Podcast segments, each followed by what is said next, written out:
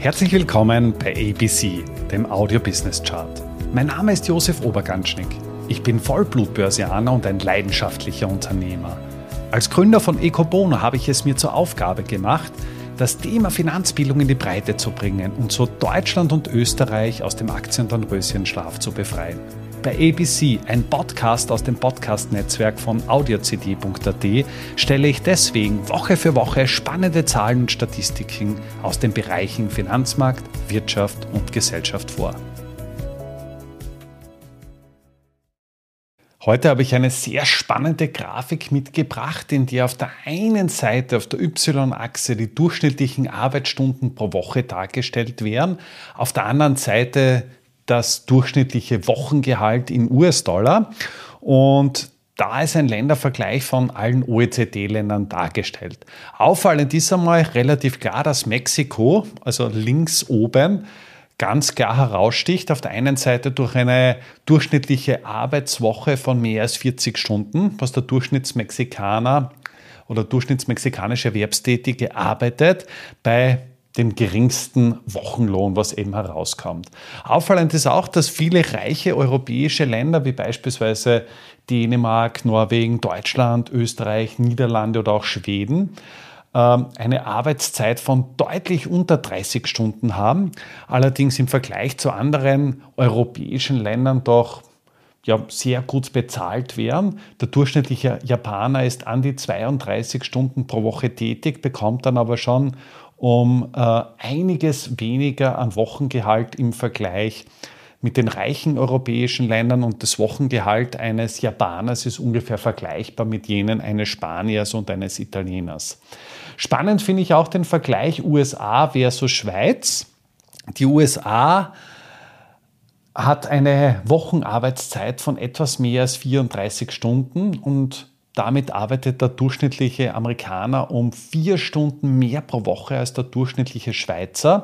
Und vom Wochengehalt ist es so, dass eben der Schweizer doch um einen Schnaps vorne ist, um eine Nasenlänge vor dem Amerikaner liegt und dementsprechend das auch ja, klar ist, dass die Schweiz zu den, zu den reichsten Ländern gehört. Warum ist das mit der Wochenarbeitszeit ähm, unter 30 Stunden in vielen reichen europäischen Ländern. Das hängt einfach damit zusammen, dass eben äh, wir eine sehr hohe Teilzeit Beschäftigungsquote haben. Das heißt, im OECD-Schnitt liegt die Teilzeitquote bei ungefähr 16 Prozent. In Deutschland liegt sie bei 22,2 Prozent, in Österreich knapp darunter mit 21,5 Prozent. Die Teilzeit Weltmeister sind die Niederlande. In den Niederlanden arbeitet mehr als jeder dritte Erwerbstätige, also konkret 35,1 Prozent der Menschen in Teilzeit. Das ist mit Abstand die höchste Quote und deutlich mehr, wir reden hier von 10 Prozent mehr als die Quote in Australien ist oder auch in der Schweiz, wo man ungefähr jeden, jeden fünften hat. Das Thema Teilzeit ist natürlich auch in gewisser Weise ein Wohlstandsthema. Ärmere Länder wie beispielsweise Bulgarien weisen jetzt nur eine Teilzeitquote von ja, 1,1 Prozent auf oder Rumänen mit 1,5 Prozent. Das heißt, hier kennt man schon, dass das durchaus auch ein, ein sehr wohlstandsgetriebenes Thema ist. Wenn man das Ganze jetzt ummünzt auf die Jahresarbeitszeit, dann ist es so, dass der durchschnittliche Mexikaner auf ein Gesamtjahr 2128 Stunden arbeitet. Das ist damit ja, deutlich mehr als die Arbeitszeit eines durchschnittlichen deutschen Erwerbstätigen mit 1349 Stunden, also im gleichen Referenzjahr. Das ist ja um, um 50 Prozent mehr.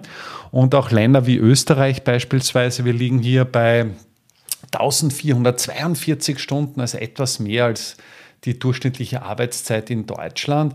Wir haben einen OECD-Schnitt von ungefähr 1716 Stunden. Das heißt, das ist dann ja deutlich mehr, was in OECD-Ländern gearbeitet wird im Vergleich zu Österreich und in Deutschland. Und in den USA haben wir eine Quote von knapp 1800 Stunden, also konkret 1791 Stunden, was hier eben gearbeitet wird. Spannend finde ich auch, dass eben gerade jetzt ein enormer technologischer Transformationsprozess stattfindet, spätestens seit Einführung von ChatGDP in den ersten Monaten des Jahres 2023 ist klar, dass eben viele Jobs, also nicht nur den klassischen Job am Fließband, sondern auch klassische Wissensjobs durch den technologischen Fortschritt beeinflusst werden. Laut Experten ist es gegenwärtig so, dass um die 80 Prozent aller Jobs, so wie wir sie heute kennen, zumindest zum Teil durch künstliche Intelligenz, durch computerunterstützte Animationen oder Prozesse abgelöst werden können. Das bedeutet, dass natürlich hier auch die Arbeitswelt in den kommenden Jahren eine große Transformation erleben wird. Viele Jobs, wie wir, wie, wir sie heute kennen, gibt es wahrscheinlich in wenigen Jahren nicht mehr. Und dementsprechend sind wir, sind wir auch gut beraten darin, eben den ganzen Prozess positiv gegenüberzustehen, zu schauen, wie kann ich jetzt die technologischen Errungenschaften in meinen Arbeitsprozess integrieren und in welche Richtung muss ich mich persönlich ausrichten. Damit sind wir auch schon am Ende der aktuellen Folge angelangt. Bei ABC, dem Audio Business Chart, werden Bilder zu Worten. Stay tuned und abonniere diesen Kanal. Ich wünsche dir eine schöne Zeit. Bis zum nächsten Mal bei ABC, dem Audio Business Chart. Servus und Baba.